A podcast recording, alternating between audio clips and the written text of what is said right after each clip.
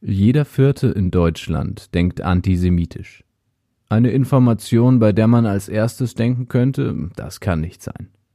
Schließlich sind gesprayte Hakenkreuze, Prügelattacken oder grauenhafte Attentate wie in Halle doch immer Einzelfälle. Weit weg von der Mitte der Gesellschaft, weit weg von unseren Freunden, Bekannten, Familien, aber vor allem weit weg von uns selbst. Wir haben mit Jüdinnen und Juden in ganz Deutschland gesprochen. Sie haben uns Geschichten aus ihrem Alltag erzählt, und diese Geschichten haben wir, so detailgetreu wie möglich, rekonstruiert. Die Geschichten, die ihr jetzt gleich hören werdet, sind also wahr. Dies ist Teil 2 der Podcast-Reihe zum Projekt Jeder Vierte.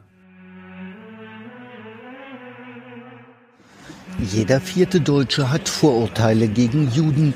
Wisst ihr, ich mag meine Freundin Paula wirklich gerne. Wir erzählen uns eigentlich alles. Aber es gibt ein Thema, das geht bei uns gar nicht. Demnach sind 41 Prozent der Befragten der Meinung, Juden reden zu viel über den Holocaust. Die Emilia ist übrigens Jüdin.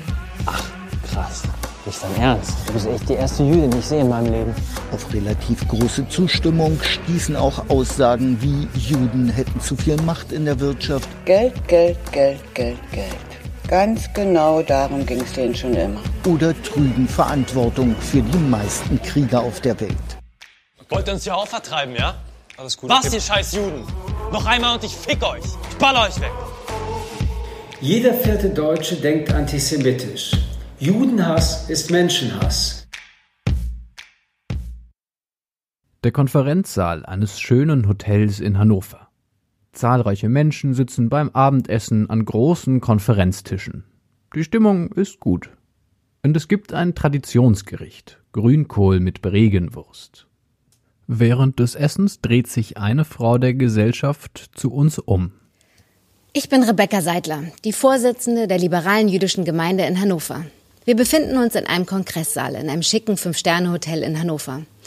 Ich wurde von einer Wohltätigkeitsorganisation eingeladen, um über das jüdische Leben in Deutschland heute zu sprechen. Vorher gab es Essen. Nur nicht für mich. Rebecca Seidler sitzt zwischen zwei Herren.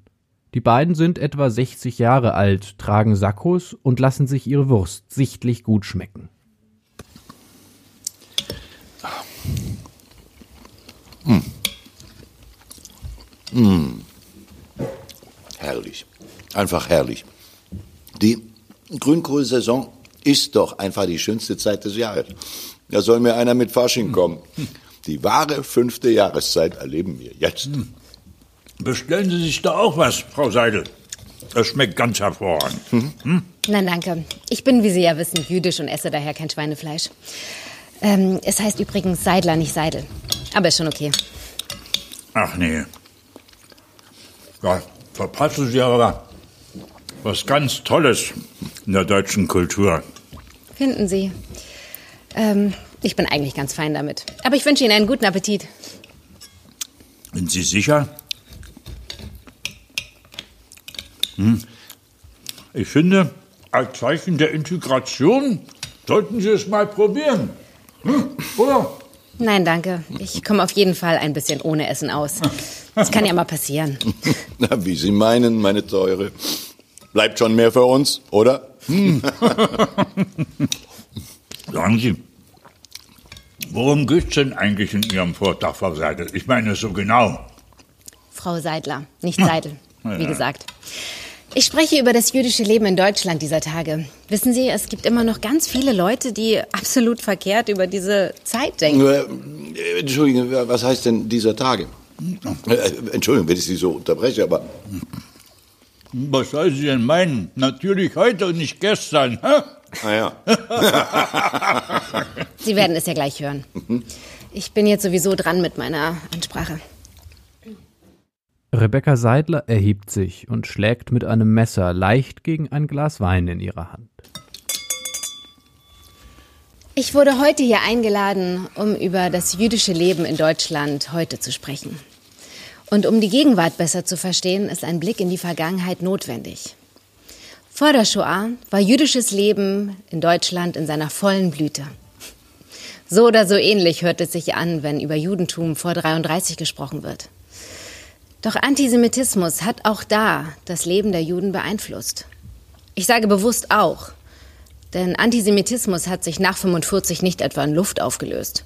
Es hat nur eine andere Gestalt angenommen. In der öffentlichen Wahrnehmung ist dieser nicht mehr so präsent. Aber dieses Monster lauert in den dunklen und weniger dunklen Ecken des Landes. Und manchmal springt er dir direkt ins Gesicht. Das mag jetzt vielleicht einige von Ihnen schockieren. Wenn man sich das jüdische Leben in Deutschland heutzutage so anschaut, ist es pluralistischer denn je zuvor. Es gibt die ultraorthodoxen Juden, die Konservativen, die Liberalen. Aber diese Pluralität gibt es nicht etwa wegen dem nicht existenten Antisemitismus, sondern vielmehr trotz seiner erschreckenden Verbreitung. Angesichts der ansteckenden Formen des Antisemitismus ist es dringend geboten, religiöse und kulturelle Vielfalt als tägliche Lebensrealität wahrzunehmen und anzuerkennen. Wer wie ich teilweise als Jüdin in der Öffentlichkeit steht, weiß, dass Antisemitismus in Deutschland zum Alltag gehört. Wer das nicht tut, sollte dringend dieser Realität ins Gesicht blicken. Denn nur wenn wir gemeinsam ein Problem anerkennen, können wir dieses Problem aus der Welt schaffen und es nicht wegschweigen. Vielen Dank. Einige Leute klatschen. Leise. Vielleicht nachdenklich, vielleicht ungläubig. Als Rebecca Seidler sich setzt, ergreift einer der Herren neben ihr das Wort. Vielen Dank für diese Rede, liebe Frau Seidler. Äh, ich denke, ich spreche im Namen aller hier, hm. wenn ich Ihnen sage, dass diese Rede tief berührt hat. Hm. Ich denke aber auch, dass ich im Sinne aller spreche, wenn ich die zugegeben provokante Frage stelle, ja, wo ist denn dieser Antisemitismus heute? Hm. Ich meine, ich bin tief schockiert, keine Frage. Aber ich bin auch etwas ratlos, zugegebenermaßen, äh, wenn nicht sogar ungläubig. Sehen Sie, ich habe in meinem ganzen Leben noch keine Situation erlebt, in der ich Antisemitismus mitbekommen hätte. Hm. Ich meine, sowas würde man doch merken, ja. oder? Ja, und genau da liegen Sie falsch. Ich bin der festen Überzeugung, dass man unterschwelligen, nuancierten Antisemitismus eben nicht immer mitbekommt. Man kann sich für noch so aufrichtig und politisch korrekt halten. Aber eine Zeichnung von einem Juden mit einer großen Nase in einer Zeitung oder ein, ein, ein kruder Facebook-Kommentar oder ein Spruch von einem Freund am Freitagabend in der Bar, all das kann einem schnell entgehen.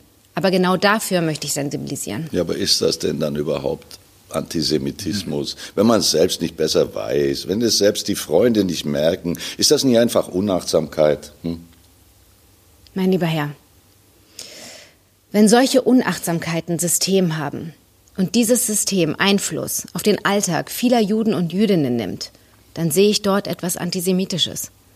Und wenn man sich nicht mehr mit einer Kiepe auf die Straße trauen kann, dann ist das Antisemitismus. Also, ich muss jetzt mal was sagen, junge Dame.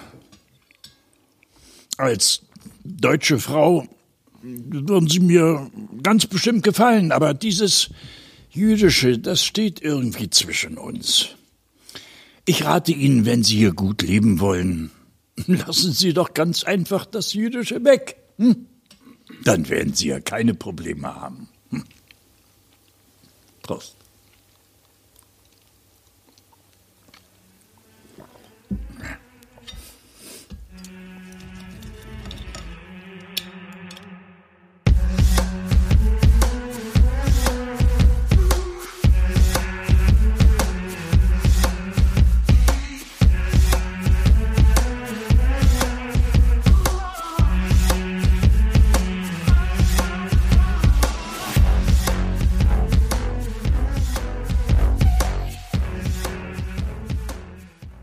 Ein festlich dekorierter Weihnachtstisch in einem gemütlichen Wohnzimmer. An dem Tisch sitzen vier Menschen. Zwei Männer und eine Frau Ende 30 und eine Dame um die 60. Neben der Weihnachtsdekoration steht auch ein mehrarmiger jüdischer Kerzenständer auf dem Tisch. Einer der Männer dreht sich zu uns um. Hallo, ich bin Salko. Äh, ich sitze hier mit meinem Mann, äh, seiner Schwester und ihrer Schwiegermutter am Tisch am Weihnachtstisch, um genauer zu sein. Dieses Jahr ist besonders, denn Weihnachten fällt genau in die Zeit von Chanukka. Annette, ähm, die Schwester von meinem Mann, hat uns gebeten, die Chanukka-Tradition mit an den Weihnachtstisch zu bringen. Sie freut sich schon sehr darauf, auch mal eine andere Kultur zu erleben. Mein Mann ist erst vor einigen Jahren zum jüdischen Glauben konvertiert, vielleicht auch so ein bisschen meinetwegen. Im Moment segnet er das Brot auf dem Tisch. Ich bin sehr glücklich, dass wir dieses Jahr gemeinsam Chanukka Weihnachten feiern können. Salko wendet sich wieder der Festgesellschaft zu. Sein Ehemann hat gerade die letzten Worte des Segens gesprochen. Seht ihr? Und jetzt können sich jeder ein Stück Brot nehmen und davon essen. Dann wollen wir uns jetzt mal dem richtigen Essen widmen. Ah ja, die angekündigte Vorspeise. Vielen Dank nochmal, dass du für uns extra die koschere Variante gemacht hast. Mhm. Euer Essen hat deine Schwester gemacht. Wir wussten ja noch nicht so richtig, wie ihr das haben wollt. Aber du, du kannst doch einfach anstatt der Garnelen Avocado auf den Teller legen. Das habe ich total gern gemacht, das ist kein Problem. Hm. Salko, wann zünden wir eigentlich die Kerzen an, die ihr mitgebracht habt? Also in diesem Leuchter stecken so viele, das sieht bestimmt sehr festlich aus. Ja, ja, eigentlich können wir das gleich machen. Draußen ist es ja schon dunkel. Dann zündet man dann die traditionell die Kerzen an. Warum genau macht man das erst, wenn es dunkel wird? Salko wird gleich die Geschichte von Chanukka erzählen. Alle sehen ihn gespannt an. Nur die Mutter seines Mannes wirkt ein wenig genervt und stöhnt. Also vor, vor über 2000 Jahren war der Tempel in Jerusalem von fremden Truppen besetzt. Und als die Juden diesen Tempel dann zurückerobert haben, haben sie nur eine einzige Kanne geweihten Öls gefunden, die den Tempelleuchter nur einen einzigen Tag hätte erleuchten können. Aber, aber, aber dann kam das große Wunder und das wenige Öl hat ganze acht Tage gereicht, mhm. bis Neues kam. Und deswegen zünden Salko und ich äh, zum Lichterfest Chanukka jeden Tag eine Kerze mehr an, bis alle acht brennen. Also man kann eigentlich sagen, die Chanukia ist der jüdische Adventskranz, oder? Mhm. Ja. ja. Was für schöne Geschichte. Seht ihr, so ist alles ein bisschen miteinander verbunden. Ja, was für eine schöne Geschichte. Aber nun, lass uns mal mit dem Essen anfangen. Guten Appetit, ja. haut rein.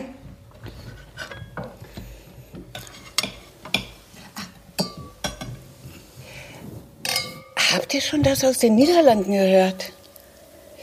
Da ist doch immer der Nikolaus mit dem schwarzen Peter gekommen, der die bösen Kinder bestrafen soll, ne? Also ist so wie bei uns der Knecht Ruprecht. Und auf einmal wollen die das abschaffen. Und nur weil der schwarze Peter manchmal die Haut schwarz angemalt bekommt. Also ich finde das nicht richtig. Ich finde schon, dass es verletzend wirken kann.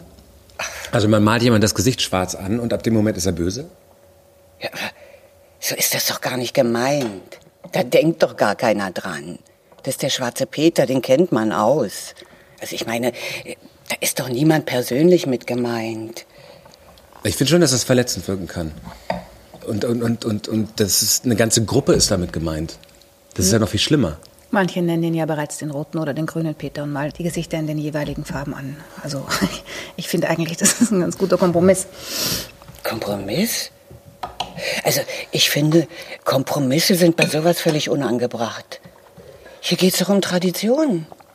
Und ich finde nicht, dass man dann auch noch auf die kleinste Minderheit Rücksicht nehmen sollte. Ja, ich ich finde auch, Traditionen sind wichtig, aber auch Minderheiten haben ja in allen Ländern auf dieser Welt äh, Traditionen, mhm. oder? Und sie sind ja auch eine Bereicherung. Zum Beispiel gab es eine Gruppe von Juden, die sind im 16., 17. Jahrhundert aus Portugal und, und, und Spanien in die Niederlande geflohen. Die Leute waren sehr gute Handelsleute. Die waren auf der halben Welt vernetzt. Die haben den Wohlstand der Niederlande geprägt. Ja,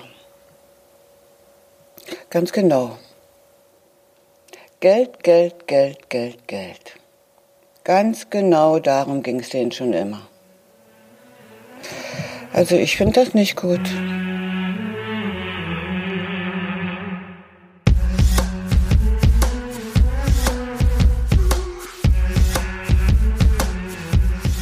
Dies war Teil 2 der Podcast-Reihe zum Projekt Jeder Vierte. In Teil 3 erzählen wir mehr Geschichten aus den Leben von Jüdinnen und Juden aus ganz Deutschland. Doch jeder Vierte endet nicht mit diesem Podcast. Auf unserer Website jedervierte.com sprechen die Menschen, denen diese Geschichten passiert sind, selbst. www.jedervierte.com